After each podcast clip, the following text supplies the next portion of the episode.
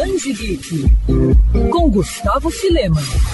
Você gosta de histórias de terror? E quando a gente adiciona ficção, um clima bem anos 80 e também aventura a esse tema? Se era isso que você estava procurando, a editora Intrínseca tem a resposta: O Exorcismo da Minha Melhor Amiga. Escrita por Greg Hendricks, a obra traz imensas referências a filmes, séries, músicas e moda da década de 80, sem deixar de ser uma trama movimentada e em alguns momentos bem assustadora, mas também sensível ao tocar sobre o assunto que é relacionado à força da amizade. No livro, a gente conhece a história das melhores amigas Abe e Meninas populares que idolatram Madonna e odeiam os pais. Tudo acaba mudando depois que as duas experimentam alucinógenos, e Gretchen volta bem diferente de uma volta em um riacho local. Preocupada com a amiga, Abe decide investigar o que aconteceu naquela noite e faz descobertas de arrepiar. O autor consegue unir o lado sobrenatural e o mundo complexo das adolescentes e jovens adultos sem ser clichê. A edição da Intrínseca ajuda ainda mais a fortalecer esse clima. Ah, vale lembrar que o exorcismo da minha melhor amiga vai virar filme em breve.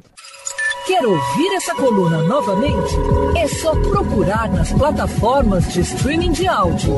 Conheça mais dos podcasts da Mandirinhos FM Rio.